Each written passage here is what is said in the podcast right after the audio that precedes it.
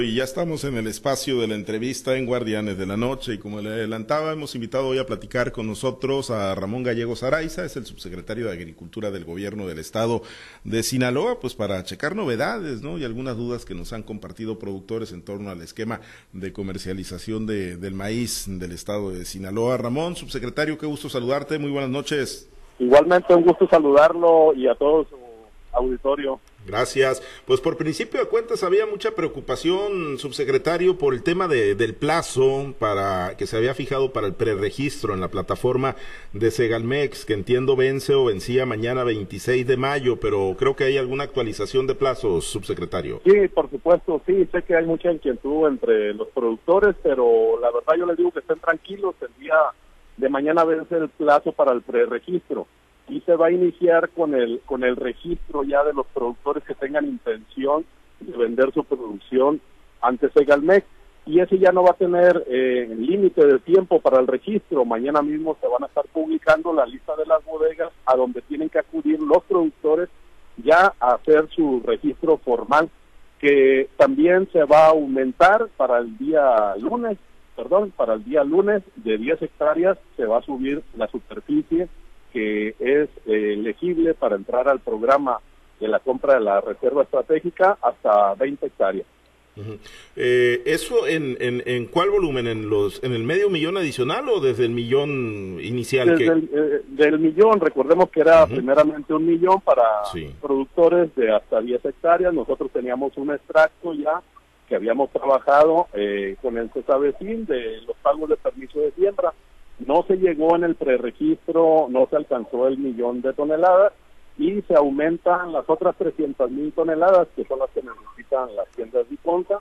Eh, y, y, es por ello que se va a ampliar la superficie de productores de hasta 10, sino ahora van a ser hasta 20 hectáreas o hasta completar el volumen del millón 300 mil toneladas.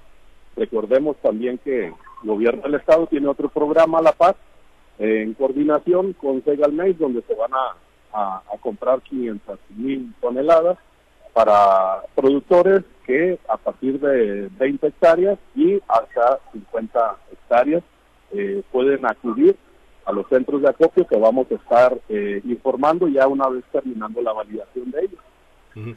Oye, Ramón, eh, bueno, pues es, es, buena noticia indiscutiblemente esta ampliación a 20 hectáreas. Eh, en el caso de quienes no lograron eh, su preregistro, ya el día de hoy, ¿no? Ya, ya mañana va a ser complicado, van a poder acudir de manera directa. Sin preregistro, pueden acudir a registrarse a las bodegas una vez que sí. se, se validen y se enlisten.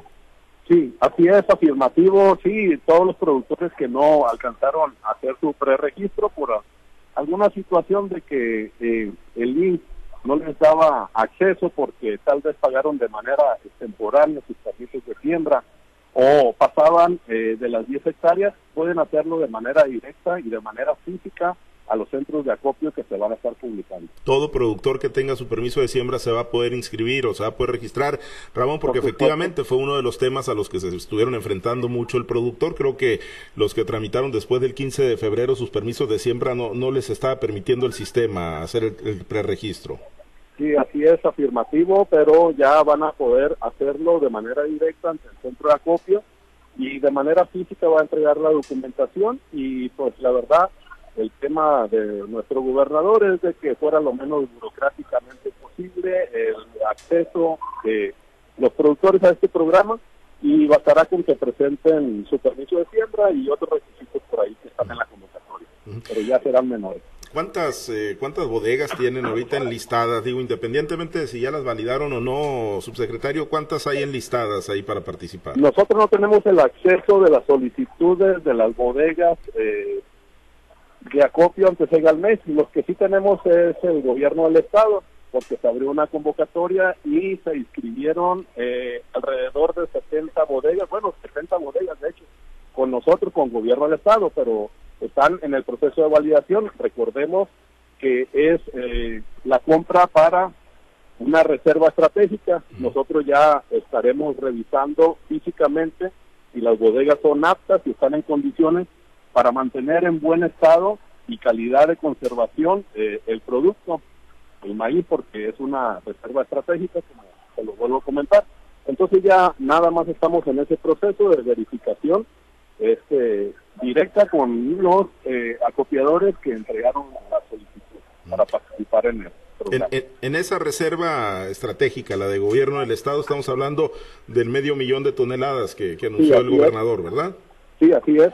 Y, ahí, entonces todavía no, no hay productores que ahí no han abierto ni preregistros ni registros todavía, Ramón. No, el registro va a ser directo ante la bodega que cumpla con los requisitos, ¿no? Ya ya están registrados, pero vamos a hacer la verificación. Y como eh, tomando en cuenta, ¿no? Digo, habrá quienes tengan eh, 30, 40 hectáreas, ¿no? Entiendo que está topado a 600 toneladas. ¿Como cuántos productores caben en, ese, en ese volumen, en ese universo del medio millón de toneladas, Ramón? Ah, bueno, nosotros tenemos un extracto y donde analizamos y con 12 toneladas por hectárea son alrededor de 2.850 productores. 2.850 en ese límite. Bueno, antes de compartir la charla con mis compañeros, hacer un rápido recorrido por algunas ciudades, eh, para los eh, más grandes, eh, subsecretario, para los de más de 50, para el volumen que, no entren estos dos esquemas, el de Segalmex, el de ustedes en gobierno del Estado, ¿hay alguna novedad? no, hasta ahorita solamente la estrategia pues era sacar del mercado de oferta el millón y medio de toneladas que ahora ya se aumentó a un millón ochocientos mil toneladas. Pues estaremos, ya empezó a repuntar la, este, la cotización en, en Chicago, entonces pues también eh, la moneda se ha ido un poquito hacia el alza, que también era otra de las circunstancias porque teníamos un, precio eh, no favorable para el productor. Entonces pues vamos, vamos viendo y vamos a analizar eh, cómo se va a ir este posicionando el mercado ahora que ya no esté este millón ochocientas mil toneladas en el mercado de cerdo. Eh, sigue muy lejos, ¿no? Eh, eh, mediante ese componente del mercado internacional, sigue muy lejos, ¿no? De los 6.965 pesos. Sí, sí, bastante lejos, la verdad que sí. Este, son temas de, mercados globalizados, mercados futuros. desgraciadamente, a nosotros en un estado como Sinaloa, nos impacta porque los altos costos de los insumos eh, pues eh, lo, lo habían este comprado los productores en el tiempo donde pues estaba bastante elevado. Y pues hoy no nos favorece eh, la cotización de Chicago y pues el fortalecimiento de la moneda pues también la verdad que yo tengo 25 años en el sector agrícola y nunca habíamos pasado por una situación tan complicada como es en este periodo. Bien. Eh, oye, se fue la se fue la semana prácticamente, no hubo nueva reunión, subsecretario.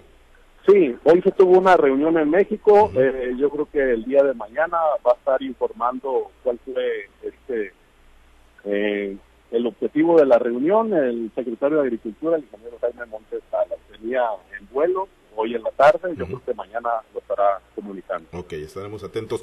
Permíteme compartir la charla. Vamos a los mochis. Está mi compañero Manuel Hernández. Platicamos con Ramón Gallegos Araiza, subsecretario de Agricultura en Sinaloa. Manuel, te escucha nuestro invitado. Muchas gracias, Pablo César. Eh, estimado subsecretario, buenas noches. Manuel Hernández, a sus órdenes. Buenas noches, estimado Manuel. Gracias, subsecretario. Eh, eh, en el entendido de que Sinaloa, pues ese es el granero de México, así se le llama, es el que aporta una buena parte, si no es que la la más en materia de, de, granos básicos, el maíz, el frijol, eh, las hortalizas de calidad que por acá se producen.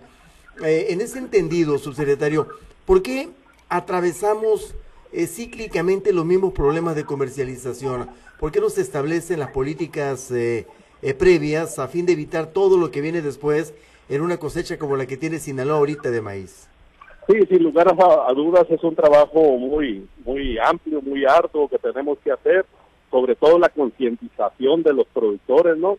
Obviamente eh, sabemos bien que eh, mientras tengamos la referencia en un, en un tratado de libre comercio de una bolsa externa, pues siempre vamos a tallar con los costos de producción.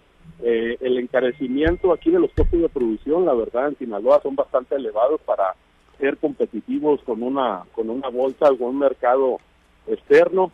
Sin lugar a dudas, tenemos mucho trabajo. Eh, recordemos que en el mes de diciembre hablando del maíz, se encontraba en la cotización en, Chicago en 6.90 dólares bushel, eh, cuando ellos traen unos costos de producción de 3.50, alrededor de 4 dólares bushel, pues la verdad que marca, marca una diferencia muy grande, ¿no? Entonces, eh, nosotros tenemos que trabajar mucho mientras tengamos la referencia de un mercado externo como es Chicago. Eh, en la cuestión de los granos que ahí se cotizan, pues obviamente tenemos que manejar de la mejor de la mejor manera las coberturas que son instrumentos de administración de riesgos que poco sabemos eh, como productores qué significa eso y no es otra cosa más que estar administrando el riesgo en un mercado globalizado no pero independientemente de eso tenemos ejercicios ya para poder eh, presentar una propuesta para tener eh, un precio de garantía, como es el primer ejercicio este que se está haciendo con la compra del millón ochocientos mil toneladas a un precio de garantía. Se puede establecer en México, por supuesto que sí, pero esto tiene que ir de la mano con la reducción de los de los costos de producción para para tener sustentabilidad y rentabilidad en el campo. Bueno, sí, exactamente. Ahora, ¿cómo eh, ordenar, estimado subsecretario, el tema de la superficie que se siembra en Sinaloa de maíz, sino lleva a este caos cada vez que se viene la cosecha. Hoy no es la excepción, ya vio usted, el gobierno federal y el Estado eh, asumiendo la responsabilidad de sacar del mercado cierta cantidad para despresurizar, pero el problema no termina todavía, su secretario. Sí, por supuesto, la, el establecimiento de los cultivos eh, en Sinaloa es un trabajo que debiera iniciar inmediatamente terminando un ciclo ver los volúmenes de existencia, ver el consumo para poder hacer una, una debida asignación de superficie y no tener problemas de comercialización. Ahí es donde tenemos que estar eh, muy, muy unidos y muy organizados, eh, los tres niveles de gobierno, también los, los productores y líderes de organizaciones, por supuesto, para concientizar, pero también recordemos que eh, los embalses puedan, eh, las 11 presas que tenemos, pues eh, tiene mucho que ver con, con los volúmenes que haya en existencia para poder establecer cultivos eh, adecuados en base a, los, a la asignación que tengamos, ¿no? A establecer de cultivos y obviamente de la oferta y demanda de lo que demanda el mercado. Exactamente. Hoy también, no sé si tenga usted razón, su secretario, hubo reunión en México, pero fue con los trigueros. No sé si se desprendió alguna información relevante para eh, los trigueros del norte de Sinaloa allá en México. Sí, quien estuvo allá presente fue el secretario de Agricultura, el ah, ingeniero Jaime Montesalas, estaba llegando ahorita en la tarde del vuelo de allá de México. Yo creo que el día de mañana dará la declaración puntual al respecto de esa reunión, donde efectivamente se tocó el tema del trigo y también, también el tema del maíz. Perfectamente bien. De la ganadería poco se habla de la ganadería poco se habla, su secretario, más cuando Sinaloa, pues eminentemente es agrícola. Pero para la ganadería, ¿qué hay? ¿Qué se tiene en Sinaloa? Bueno, eh, sabe usted que en la Secretaría de Agricultura y Ganadería también hay una Secretaría, obviamente, de Ganadería. Exacto. Eh, su servidor está en agricultura. Yo creo que debe de ir mucho de la mano con la agricultura, la ganadería Sinaloa, para poder desarrollarla de la mejor manera y también ahí aprovechar los establecimientos de cultivos alternativos para potenciar el sector ganadero, pero pues yo creo que es un trabajo muy grande la cuestión de, de recuperar el estatus sanitario para, para incentivar a los productores y ganaderos, obviamente, a fortalecer el sector. Muy bien, subsecretario, de mi parte, gracias. Acá en el norte, si usted me lo permite, vamos a Guasave, también otra zona eminentemente agrícola. Ahí está Diana Bon, subsecretario, gracias. Sí, muchas gracias. A usted, Diana. Saludos. Gracias, Manuel. Buenas noches, subsecretario. Un gusto saludarlo. Buenas noches, un gusto saludarla también. Hablaba hace unos momentos con mi compañero Manuel Hernández sobre la asignación de agua para los cultivos del próximo ciclo, que bueno, eso apenas se sabe ya entrando el, el próximo ciclo agrícola. Pero hay cosas que se pueden ir ajustando desde ya, eh, tomando en cuenta lo que ya vieron que ocurrió en materia de organización, en materia de comercialización, que ya ocurrió durante este ciclo. ¿Cuáles aspectos son los que sí pueden prever? Sí, lo que sí se puede prever, pues obviamente, bueno, vamos iniciando no con el con el volumen de agua que tengamos en la presa ya como ustedes lo saben el año pasado se estableció un programa eh, este de estimulación de lluvias hoy este año el gobierno del estado nuevamente pone a disposición de CONASA la aeronave para empezar en tiempo y forma, ¿no? Y lo que sí se puede prever para el próximo ciclo, pues obviamente lo que estaba comentando anteriormente, es la reducción de los costos de producción. Yo creo que es un tema organizativo entre, entre productores y, organizaciones y obviamente gobierno del Estado.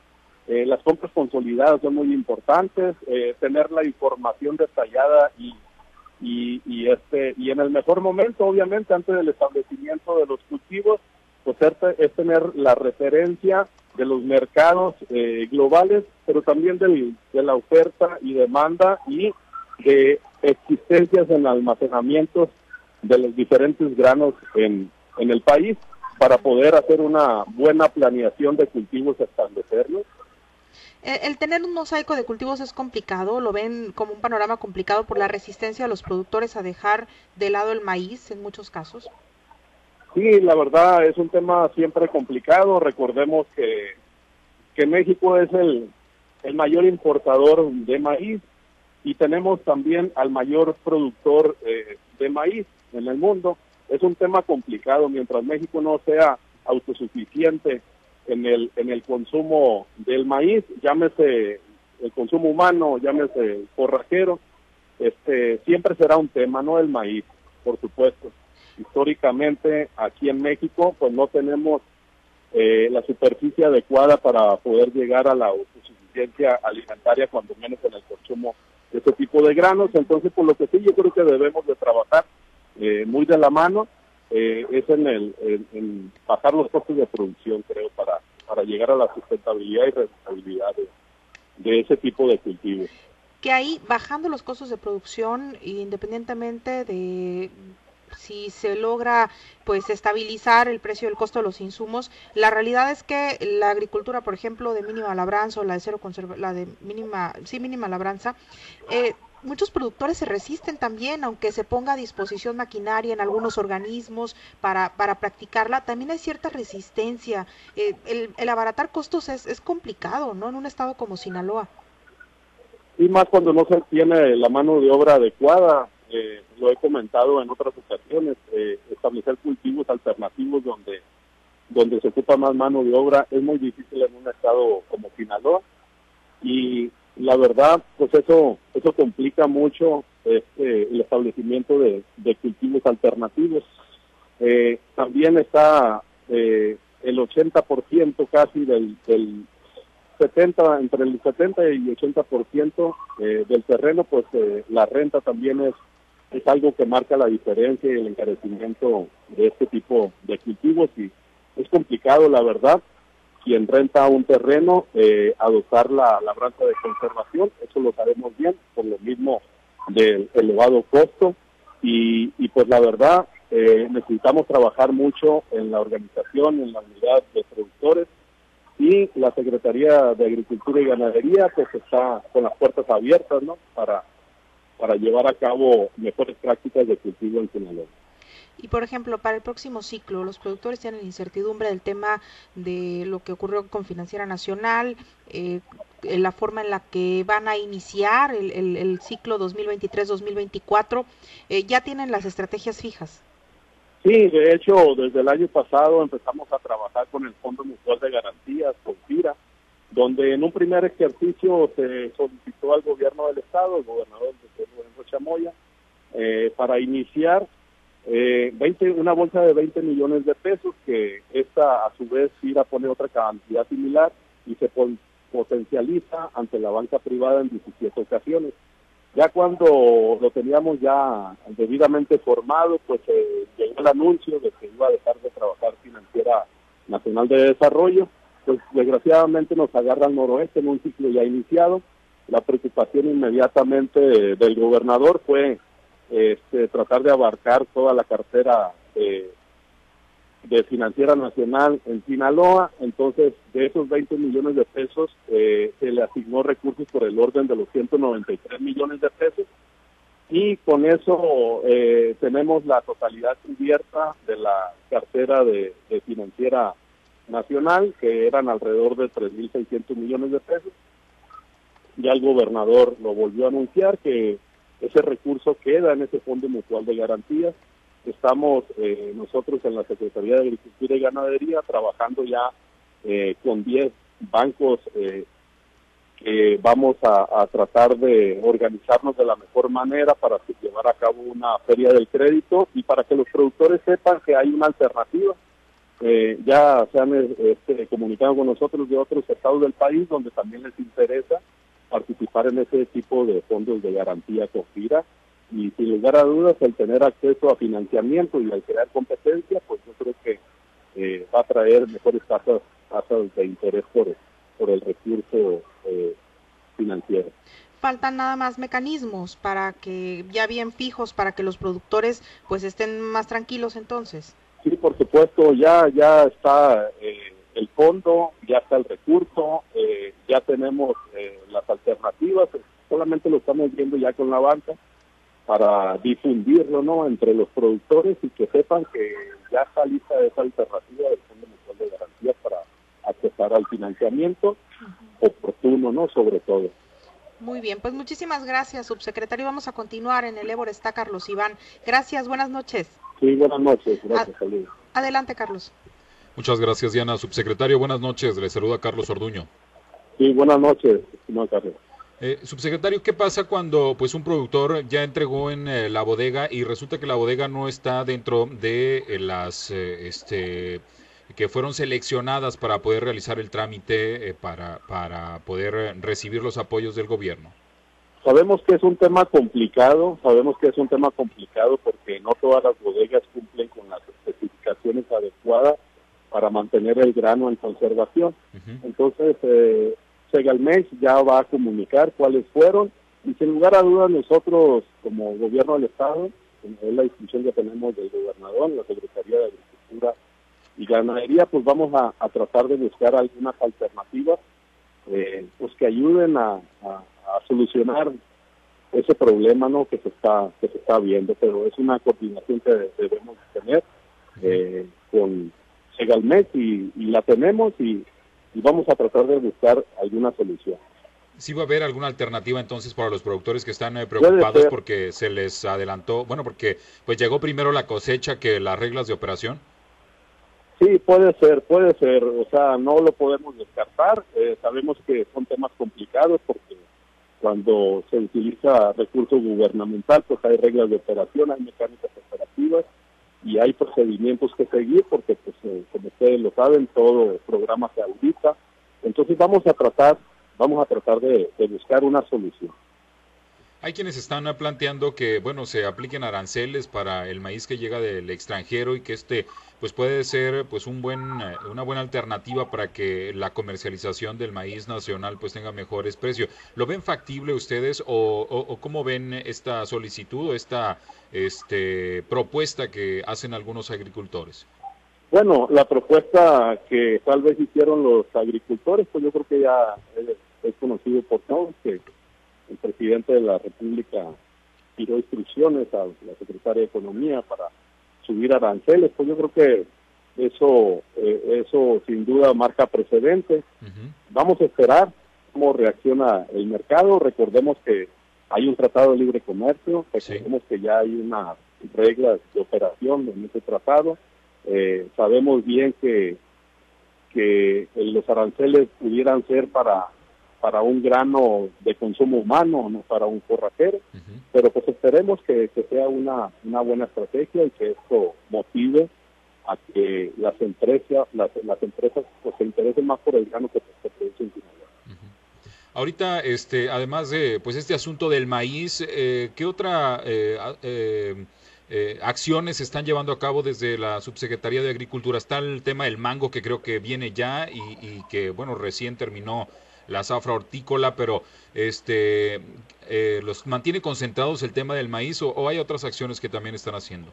No, sin lugar a dudas todos los cultivos son importantes para un estado como Sinaloa y la Secretaría de Agricultura y Ganadería pues está pendiente de todos los establecimientos de los diferentes cultivos. El tema del mango no es un, eh, no, es un tema menor.